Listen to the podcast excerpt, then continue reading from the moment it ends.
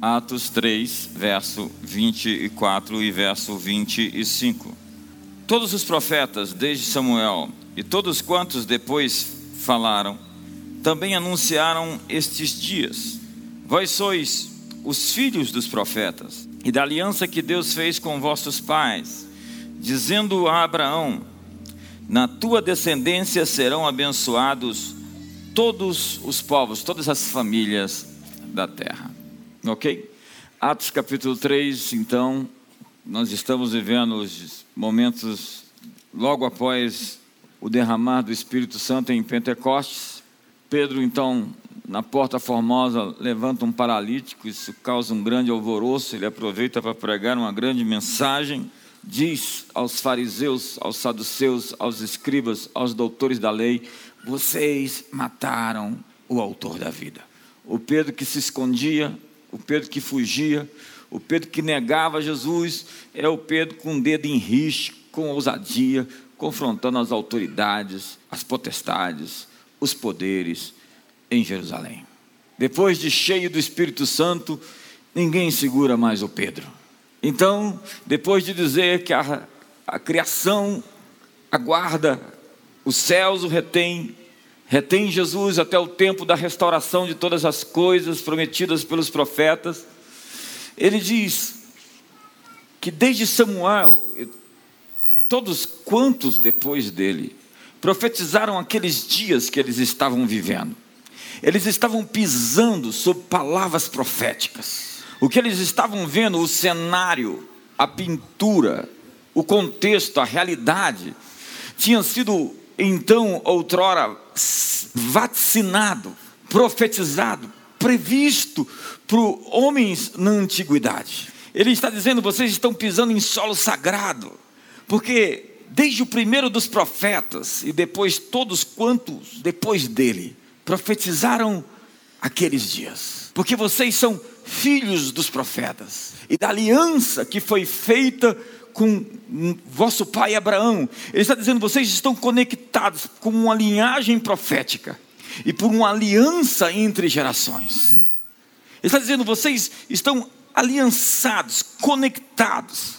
Existe algo que une vocês de geração em geração, é uma promessa de alguém que não pode mentir, de alguém que jurou por si mesmo, que tem como âncora a sua própria palavra. E ele está dizendo: vocês são filhos dos profetas, porque a promessa feita a Abraão é a promessa que vai abençoar todas as famílias da terra mediante essa linhagem especial de profetas que vão trazer o futuro à sua manifestação. Você sabe, os profetas, a partir de Samuel, olharam para o futuro e viram emergir uma raça de eleitos que andariam, além de suas circunstâncias, numa cultura profética. Diga comigo isso, cultura profética. Moisés havia dito antes que viria um profeta, a este ouvis, e todo aquele que não acreditasse neste seria exterminado do meio do povo.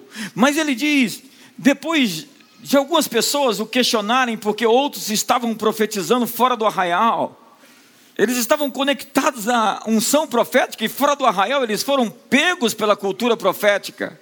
Porque esse negócio profético ele pega você.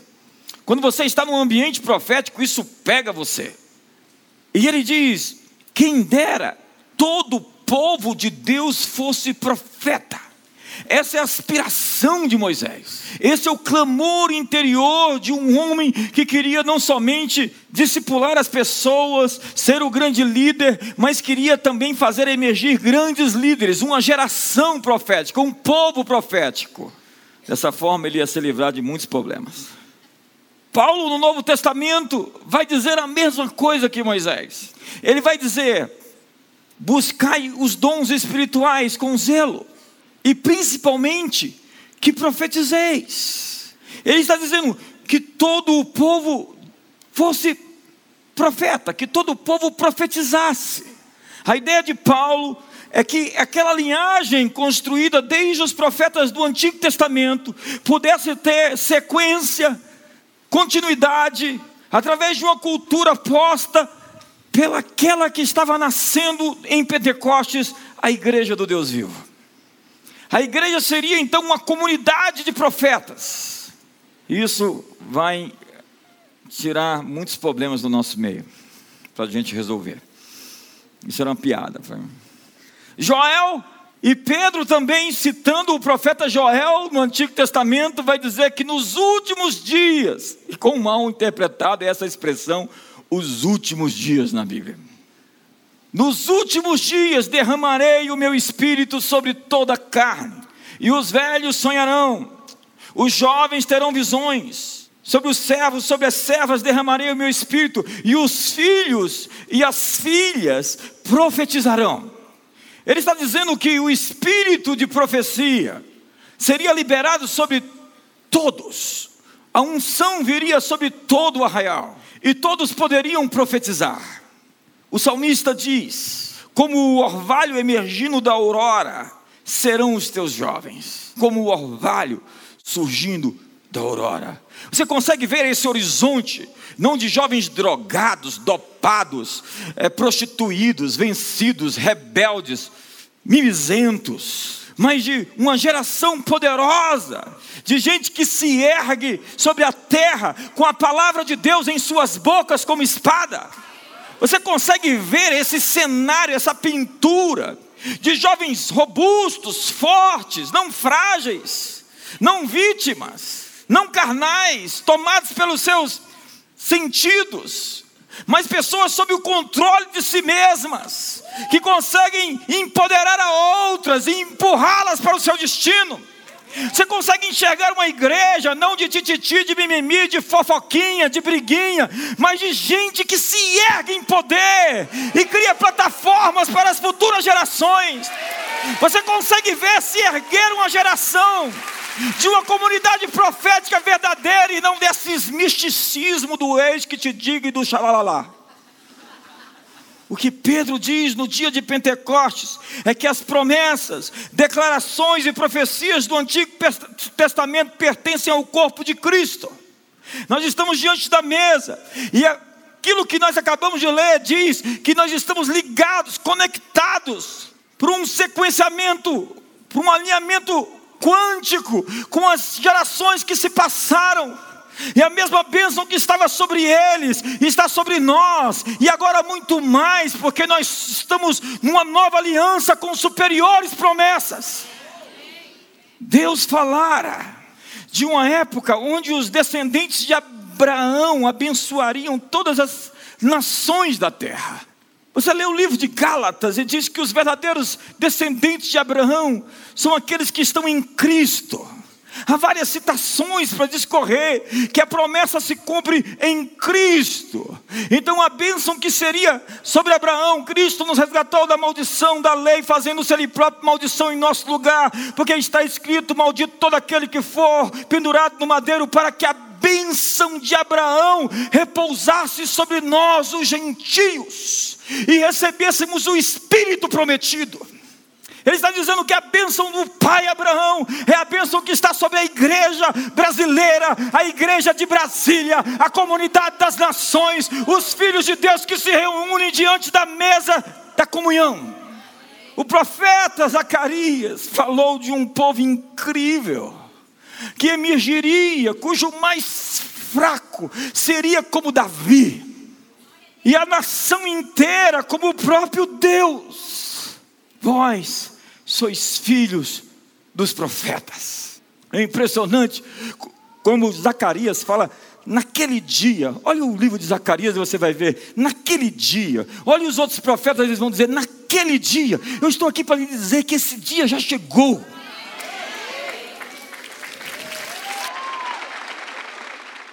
Como é lá? Aqui, o mais fraquinho é um Davi, matador de Golias, de gigantes. Ele vê um gigante e já, se, já vai para cima. Ele não pode ver um gigante que ele já quer matar o Golias. Quem é ele? É o mais fraco. É que nem alguém diz assim, ministrar louvor aqui outro dia desse, o pessoal aí, alguém falou, essa, esse pessoal aí é o pessoal assim mais básico. Eles trazem a atmosfera do céu assim num cântico. O mais fraco é aquele que põe os demônios tudo para correr, só de aparecer.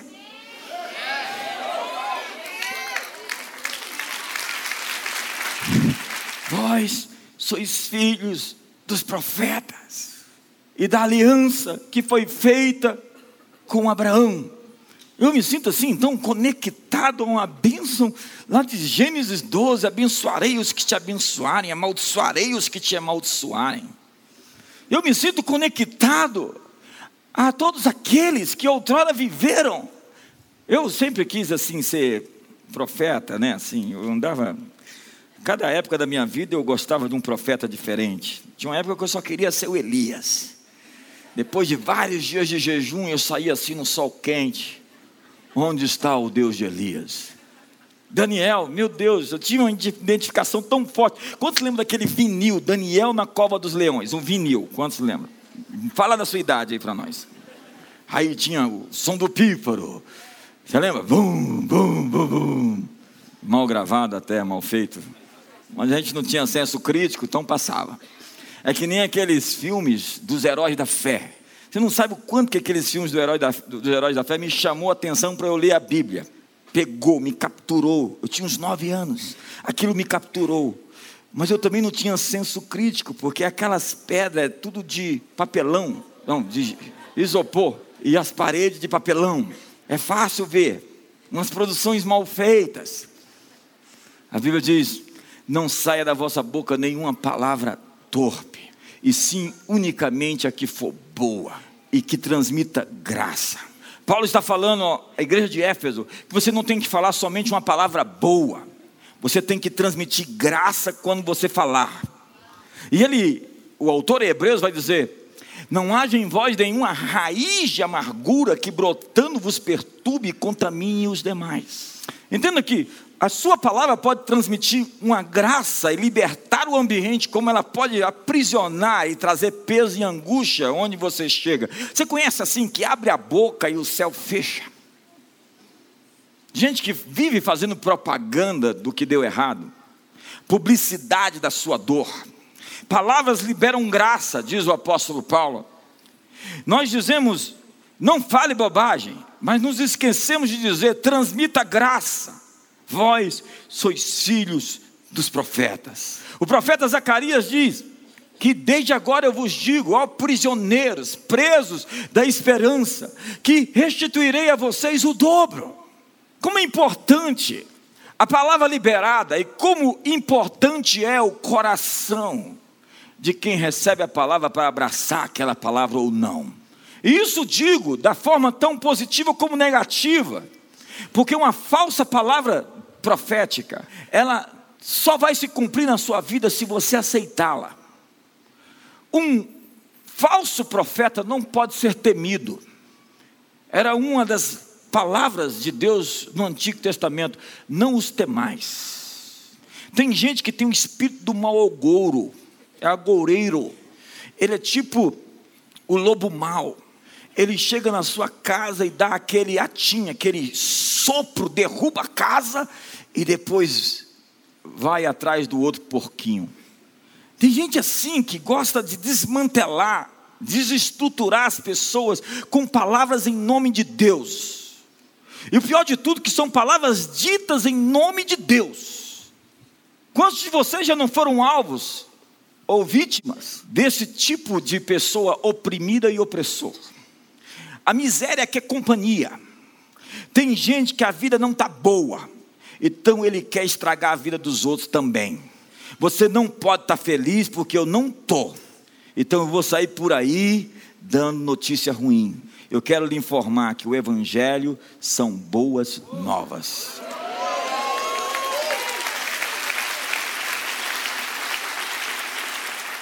Nosso papel é ser profetas da esperança, presos da esperança, nosso trabalho é trazer esperança para um mundo sem esperança. Ezequiel traz uma palavra de esperança aos ossos no vale secos. Podem esses ossos reviver? Profetiza sobre o caos. É muito fácil profetizar sobre a ordem. É muito fácil ser profeta de oportunidade. Tem gente que só espera um motivo para poder falar tudo aquilo que pensava na vida do outro. Eu sabia. São os amigos de Jó advogados de Deus, assassinos da graça, esperaram um momento para atacar o amigo.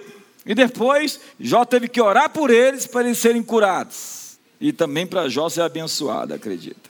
Foi Bob Galvin, o diretor da Motorola, que disse: Acredito que, em última análise, a função de um líder é espalhar esperança.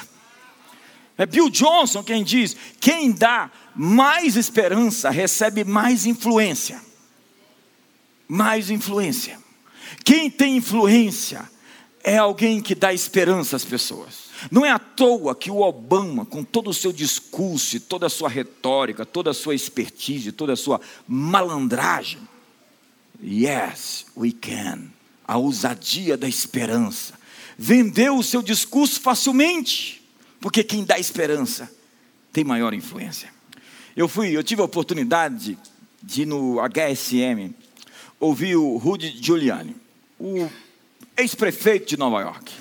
E foi assim um banquete para nós. E ele dizia que um líder tinha que ser, tem que ser otimista. Um líder tem que ser otimista. Então ele disse: se eu dissesse as coisas estão ruins e só vão piorar, vamos comigo? Quantos vão comigo? as coisas estão ruins, vão ficar pior, vamos comigo. Ninguém vai. As pessoas não seguem a desesperança. Talvez é por isso que você está sozinho. E foi no cenário de 11 de setembro em que ele descreveu para nós como as pessoas estavam sem esperança. Parece que o mundo tinha acabado. As torres gêmeas caíram e o povo estava acabado. O, o George Bush ele foi para a televisão falou: comprem, comprem, comprem. Nós precisamos aquecer o mercado, vocês precisam comprar. As pessoas não queriam gastar, não queriam investir, elas estavam transtornadas. E o trabalho do líder é levantar a moral das pessoas. É por isso que Saul nunca foi um líder de verdade, porque ele é conduzido pelo ânimo das pessoas. Ele era um populista.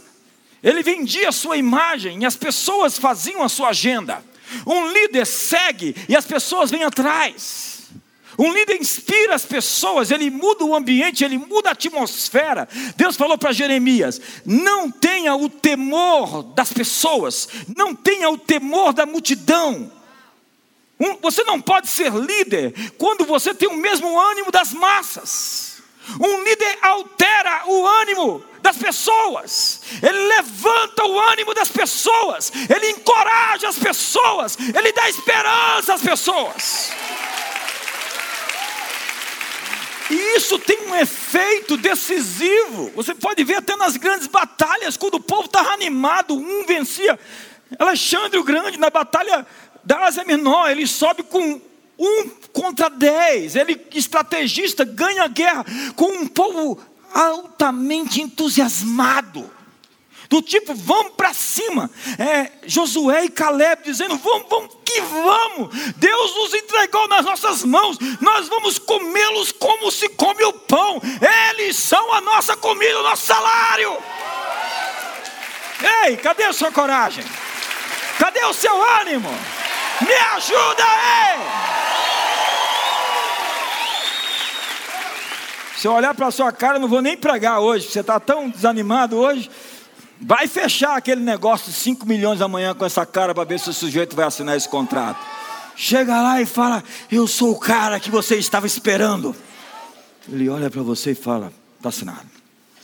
Então Rudy Giuliani diz: A esperança é o início da mudança. O papel do líder é fazer com que as pessoas erguessem a cabeça. Ele fez o povo levantar a cabeça em Nova York. A propósito, foi ele que transformou a Times Square, que era um ambiente totalmente pervertido. Veja os filmes do ano 70, Taxi Drive, anos 80. Era terrível aquele lugar. Então o que, que ele fez? Acabou com os batedores de carteira, colocou polícia montada, iluminou tudo, porque os ratos fogem onde tem luz acabou com os sex shop, com a distância no mínimo um quilômetro das escolas, fez uma, uma reengenharia na cidade se tornou uma cidade turística, onde todo mundo vai para Broadway para assistir os espetáculos. Mas quem ia ali já sabia que poderia morrer a qualquer hora.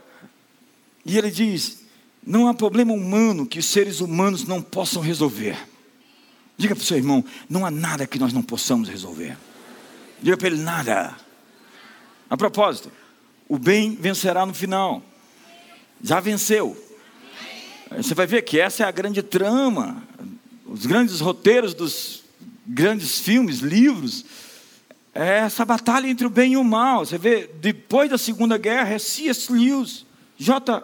Tolkien, com o Senhor dos Anéis, sempre descrevendo esse embate entre luz e trevas, entre o bem e o mal. É o profeta Malaquias que diz que os ímpios serão lançados como a lama nas ruas, serão pisados como a lama nas ruas.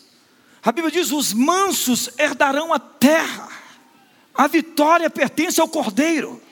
Todo joelho se dobre, toda língua confessa que Jesus é o Senhor. Nós estamos diante da mesa da vitória do cordeiro pelo seu sangue.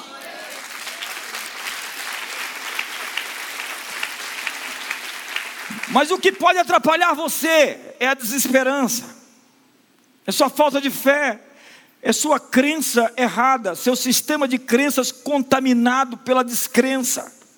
A, des a desesperança é um ataque de coração, muitas vezes causadas pelas artérias entupidas pela ingratidão e a alta manutenção de uma vida de baixo impacto. Eu recomendo exercitar sua fé caminhando para o que você acredita, comer uma dieta rica em testemunhos e ficar longe de pensamentos negativos. Para encontrar a esperança, é necessário ir além do desespero. Quando chegamos ao fim da noite, encontramos o nascer do dia. E nunca está tão escuro quando está prestes a ser. O choro durará uma noite, mas a alegria vem logo cedo pela manhã. Eu vim aqui para lhe dizer: o dia está nascendo.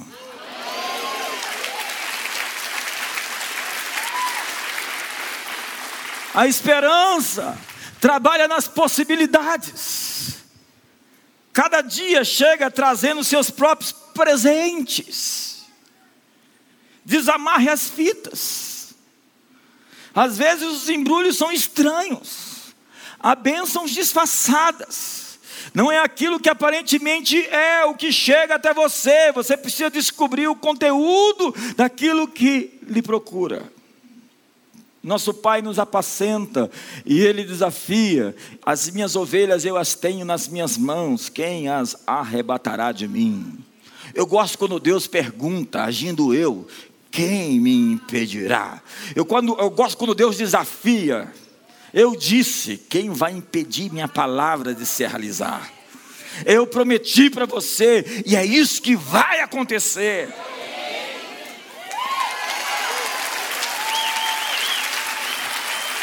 Mas a esperança faz planos, a esperança dá boas-vindas ao que virá.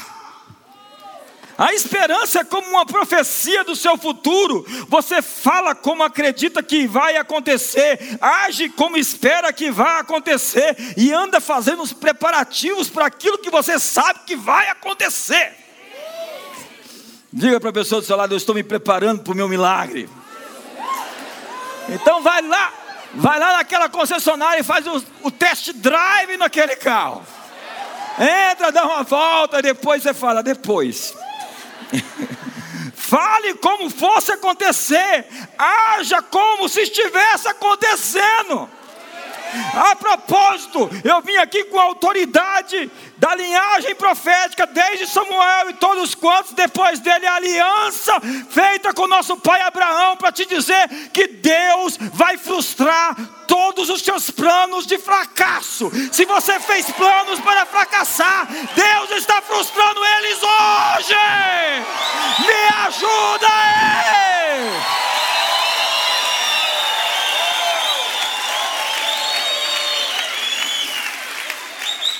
É, porque por vezes nós estamos nos preparando para o pior. Planejamos a derrota e já estamos assim, tipo, vamos organizar aqui como tudo é errado. Não! Uma pesquisa que foi feita diz que depois dos 30, 40, a audição diminui a cada ano. Perdemos massa muscular, as células cerebrais vão diminuindo. E se você acreditar nesses estudos, não se surpreenda se começar a despencar logo cedo. Nós fazemos planos para ficar velhos, encurvados, incapazes e rabugentos. Não! Você vai ficar melhor, mais velho do que você está hoje. Me ajuda você consegue fazer melhor.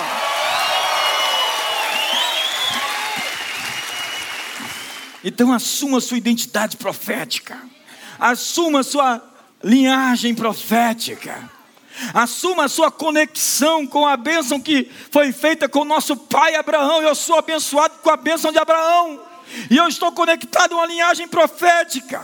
E o que pode afetar o seu destino, a sua opinião sobre você.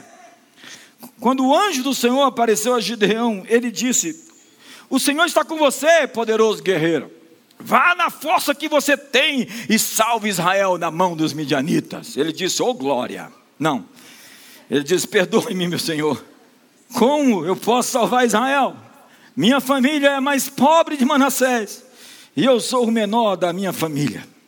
Ei, como Deus te vê não é baseado em seu pedigree, no seu background, na sua performance. Ele vê você baseado no potencial que ele colocou dentro de você.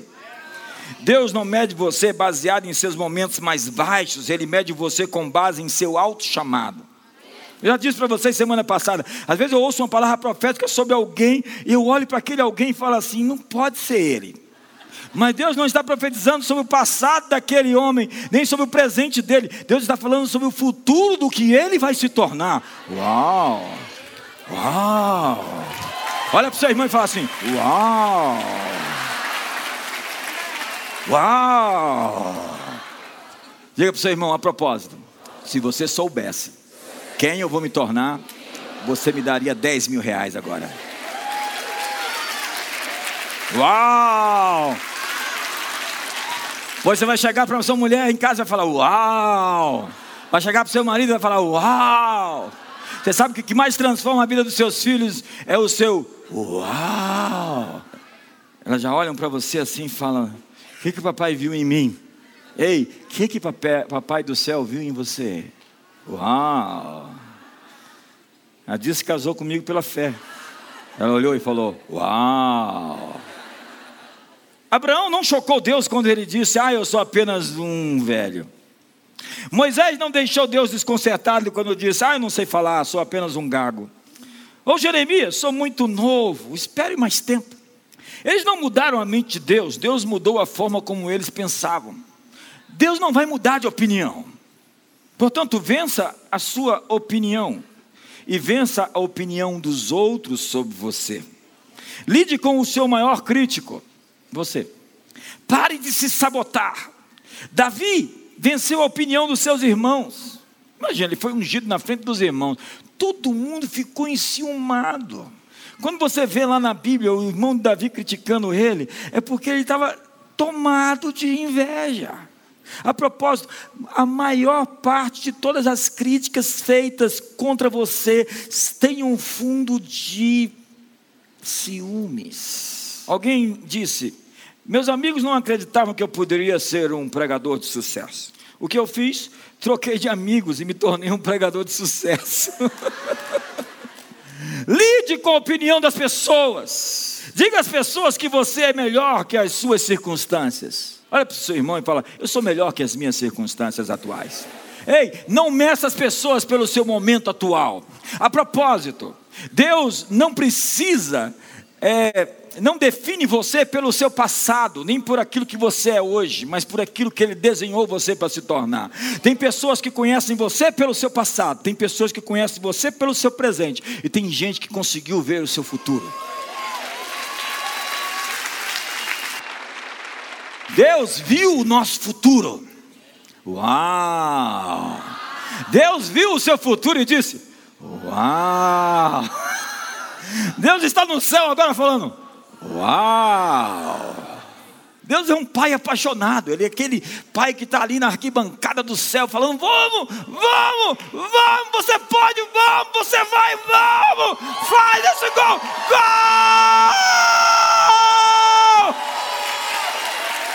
Come on, vamos lá, me ajuda aí! Empurra seu irmão aí, faz alguma coisa! Uau! Você vai chegar para aquela moça hoje e vai falar: Uau! E na hora de pagar a conta você paga. E ela vai falar: Uau! Mas acredite, você pode ofender a Deus com a sua lógica. Quando você calcula a capacidade de Deus e limita a Deus de acordo com a sua lógica, você o insulta. Limitar um Deus ilimitado ao reino da possibilidade que foi construído por suas imaginações limitadas é um grande erro. Sua sensação de que a situação atual está fora do alcance do braço de Deus é um ultraje. Seja qualquer coisa que você está atravessando, está ao alcance do milagre, da mão do Todo-Poderoso. Ele pode, Ele quer e Ele vai fazer algo a respeito disso nesses próximos dias. E se você crer, você verá a glória de Deus. Então Deus diz a Moisés: mude as suas estimativas. Ei, ei, você está pensando em cálculos, números, contas? Ei, mude suas contas. O Senhor está te dizendo: assim como os céus são mais altos do que a terra, assim são os meus números, mais altos do que os seus números. Sua matemática é diferente da minha, assim como os meus pensamentos são mais altos do que a terra. Assim como os céus são mais altos do que a terra, assim são os meus pensamentos mais altos do que os seus pensamentos. Eu estou pensando além, adiante, à frente. Mude a sua opinião. Se acostume com o fato de que Deus, às vezes, não faz sentido. Ele pode curar de uma forma que não faz sentido. Ele pode restaurar casamento de maneiras que não faz sentido. Ele pode quebrar o poder do pecado de uma forma que não faz sentido. Nada está fora do alcance do seu braço, da sua mão, todo poderoso. Existe um sonho coletivo começando a surgir no mundo. Há 50 anos atrás, as mulheres não tinham voz. Há 150 anos ainda viviam sob a escravidão. Há 30 anos ainda éramos uma ditadura sem direito de votar em um presidente. Estamos vivendo a plenitude dos tempos. Na verdade, nunca houve uma era de tamanho progresso e prosperidade na história humana. A população mundial chegou a um bilhão de pessoas em 1804. Em 1860, 150 anos depois, já éramos 3 bilhões de pessoas. Em 1999, nós dobramos para 6 bilhões de pessoas. Já se fala que existem mais pessoas vivas na Terra do que a soma de todas as que viveram outrora. Existem estimativas de que existam mais cristãos na Terra do que aqueles que morreram e foram salvos e estão no céu. Você está no ápice, no clímax, no melhor momento da história. Sinta-se um privilegiado de viver nessa época. Você vive no melhor tempo da história. Mas você não vive somente a sua vida, você vive a vida de uma época. Você é um filho do seu tempo. John Pollock disse: O mundo ainda verá o que Deus fará com um homem completamente consagrado a Ele.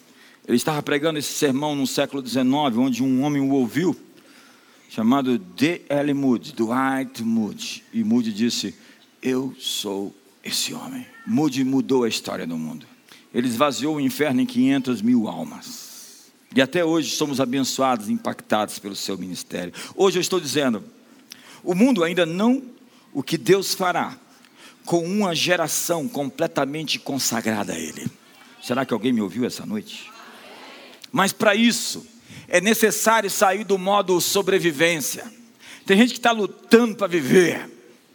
O que você me diria sobre um time que tem a bola na, nos pés e fica tocando para trás, recuando e esperando acabar o jogo?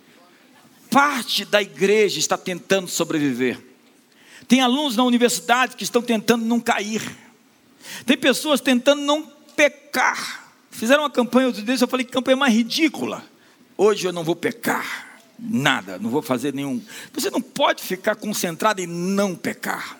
Isso é um erro. Você tem que ser concentrar, você tem que se concentrar em ser quem você é, nascido de novo, nova criatura, onde tudo se fez novo. Você é luz. Você tem que se concentrar em ser você na sua identidade profética, na sua identidade celestial. Isso tira da sua órbita qualquer tipo de tentação que tente fazer você pecar. Porque se focar em não pecar, vai criar uma obsessão sobre algo que você vai focar e aquilo vai te atrasar. Quantos entendem meu ponto? Nós não fomos criados para nos, nos esconder, para nos encolher em alguma esquina, subordinados ao mal, pedindo para o reino do anticristo chegar. Nós nascemos para andar em meio ao caos e exterminar as pragas. Somos luzeiros ardentes e brilhantes, incandescentes de zelo espiritual cabeças transformadas que são pistas de pouso para as revelações de Deus. Diga para o irmão do seu lado: boa noite, irmão chequinoso e cadochante. Dois perseguirá dez mil.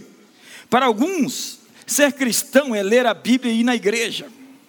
Eu vim aqui lhe dizer: não se ajoelhe diante da mentira, da insignificância e da inferioridade.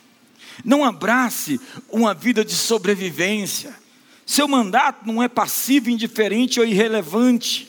Foi Josué quem recebeu a bola, então ele disse: Eu vou aqui edificar algo aqui dentro e vou manter o meu lugar e garantir a minha salvação. Não.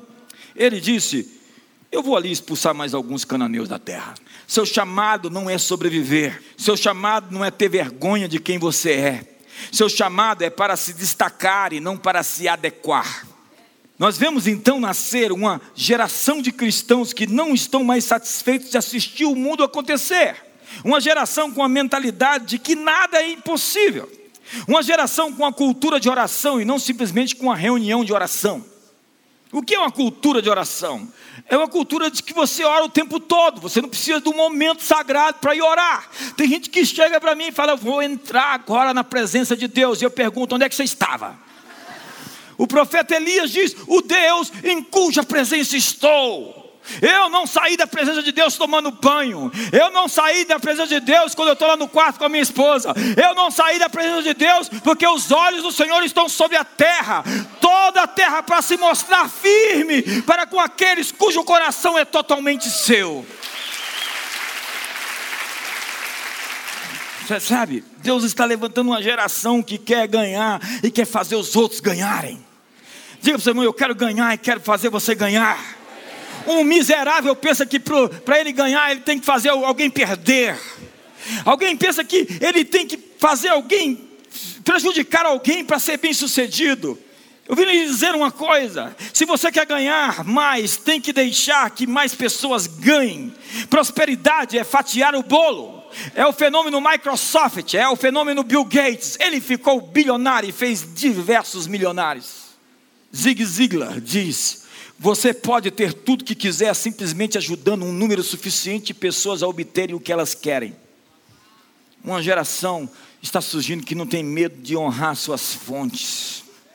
Eu fiz questão no meu livro Metanoia de citar diversas fontes para honrar as pessoas que me abençoaram ao longo de tanto tempo. Tem gente que escreve coisas cuja autoria não é sua e ainda se publica. Jesus citou Jonas, Moisés, Daniel, Salomão, João Batista. João Batista. Uma geração que anda nas alturas da terra, onde o seu ponto mais alto será o seu padrão. Sua melhor performance, seu melhor número, seu melhor tempo será agora e onde o seu propósito está acontecendo em tempo real, nesse momento. Deus está lhe nivelando por cima. Você é o que você é no seu melhor momento. Quando já tiveram um momento assim de epifania, uma descoberta interior, onde você olhou para você e você disse: Uau, esse é o seu você, que você está descobrindo para chegar lá onde você tem que ser o melhor você, o seu perfeito você, a melhor versão. Nós fazemos parte de uma linhagem profética, uma conexão profética. Estamos quanticamente conectados. Então pegue aí na mão do seu irmão, crie uma corrente aí, crie uma conexão aí, uma sinergia. uma fusão dos núcleos, uma explosão de potencial aqui, prestes a acontecer e a rombar as portas do inferno, e implodir os cadeados, as fortalezas. Você sabe, você vai sair daqui com uma nova unção para um novo tempo. Entenda essa palavra? Olhe para mim. Você vai sair daqui essa noite para pisar sobre serpentes, escorpiões, sobre todo o poder do inimigo, e nada absolutamente vai te causar dano. Você vai sair daqui com a autoridade para se posicionar contra tudo aquilo que foi dito contra você que não significa você. Você vai sair daqui profetizando sobre você mesmo, se auto-ministrando, ministrando sobre sua esposa, sobre seus filhos, ministrando sobre Brasília, ministrando sobre o Brasil. Ei, você é uma voz profética. Você não pode usar a sua boca, emprestar a sua boca para o diabo amaldiçoar nossa cidade. Você não pode usar a sua boca para o diabo amaldiçoar nosso país. Há tanta gente ingrata. Entenda, ninguém em geração nenhuma tem o que nós temos. E apesar disso, nós somos a geração de pessoas mais ingratas da terra. Deveríamos agradecer o legado dos nossos pais. E hoje é o dia das mães. Deveríamos agradecer o quanto que eles fizeram por nós. Se você experimentasse viver o que a geração dos seus pais viveram, você entenderia muito mais a palavra muito obrigado. O que eles viveram para chegar até aqui, nos trazer até aqui. Agora surge uma geração de líderes que não tem paz, que não reconhece os que vieram antes da gente. Muito obrigado, pastor Vilarindo Lima. Muito obrigado, Doriel de Oliveira. Muito obrigado, Sócrates Apolo. Muito obrigado a todos aqueles que vieram antes de nós e que nos conseguiram dar um pavimento, uma plataforma para que nós, a comunidade das nações, estivéssemos aqui adorando no centro de Brasília, no Brasil. Aí surgem uma linhagem de, de novos líderes órfãos que não conseguem reconhecer os que vieram antes, que não conseguem pedir a bênção, dizer muito obrigado, você nos trouxe até aqui. Não há Josué sem Moisés, nós somos ligados, conectados, e eu quero segurar na mão daqueles que fazem parte dessa geração, desse povo, cujo menor deles é o Davi. o menorzinho. Quem, É o Davi, rapaz. Davi, Davi é o menor. E a nação inteira é o próprio Senhor. Segure na mão do seu irmão. Vai passar eletricidade agora aí.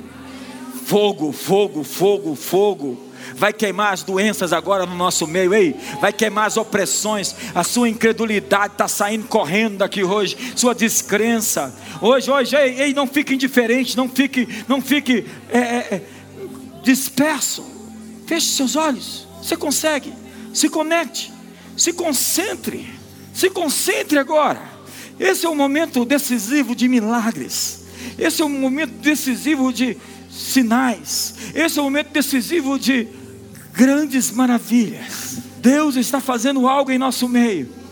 Os anjos estão passando em revista as tropas de guerra.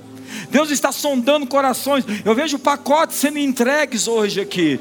Eu vejo hoje mantos sendo, sendo entregues. Eu vejo hoje pessoas que estão recebendo o dom de adquirir riquezas. Há pessoas com um manto para prosperar nessa geração. Você vai ganhar milhões, milhões em seu negócio, milhões. Deus está distribuindo dons aqui, dons de cura. Você terá um ministério de cura muito efetivo. Você será um evangelista, um evangelista para ganhar pessoas. Muitas pessoas vão se converter através das suas mensagens, das suas palavras. Deus está ungindo você como um apóstolo no mercado. Deus está ungindo você como um profeta para essa geração, para dar a boa e própria palavra de Deus. Deus está ungindo você como alguém que vai cuidar, curar, abençoar, proteger, alimentar outras pessoas. Deus está erguendo você para o seu nível, o seu chamado, para aquilo que Ele vocacionou você, que Ele escolheu você, que Ele planejou, intentou, designou antes dos tempos eternos. Pai, o menor deles será como Davi. Vós sois filhos dos profetas. nós nos conectamos ao manto profético de Elias para restaurar o coração dos pais aos filhos, o coração dos filhos aos pais. De Eliseu, hoje, Senhor, nós preenchemos o gap. Eliseu não teve para quem passar o seu manto, porque alguém ansioso, preocupado em ganho temporal, ganancioso, obstruiu, quebrou a sequência, se tornou um leproso. Alguém caiu no túmulo de Eliseu e foi curado, foi ressuscitado, porque a unção de Eliseu morreu com ele. Mas hoje nós declaramos: somos filhos dos profetas, porque desde Samuel e todos quantos depois dele profetizaram esses dias, e nós profetizamos novos dias. Dias em que haverá paz, paz sem fim, dias em que haverá ordem, ordem, ordem e progresso, ordem no Congresso Nacional, onde, Senhor, a continuação da limpeza que o Senhor começou terá êxito, onde o Senhor trará os segredos dos corações à revelação. Hoje nós declaramos a restauração do sistema midíaco, da arte do entretenimento, onde profetas se levantarão no cinema, no teatro, nas artes cênicas, na pintura, como outrora a igreja puxou esse grande movimento artístico do mundo, nós retomamos as, nós estamos esperando uma nova renascença, uma no, um novo renascimento, uma transformação dos valores do estético, do belo, do formoso, pelo verdadeiramente estético, formoso e belo. Hoje nós dizemos ao sistema educacional, nós liberamos uma palavra de obediência, quebrantamento, significado, produtividade. Liberamos uma capacidade de descobertas no Brasil, em seus laboratórios, a criação de novas startups, a criação de novas aceleradoras de startups, a criação de novos movimentos, de novos produtos e serviços que vão abençoar. Nós exportaremos não somente commodities, mas tecnologia para o mundo. Nós seremos um vale do silício, nós seremos uma terra de grandes resultados, e nós também alimentaremos o mundo nós abençoamos a economia brasileira, nós abençoamos as medidas que estão sendo tomadas, nós liberamos sobre o Brasil a profecia de ser um celeiro para as nações, de ser um lugar que exporta não somente o alimento físico, mas o alimento espiritual.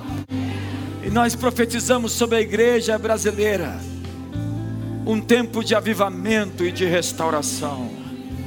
E nós profetizamos uns sobre os uns para os outros hoje.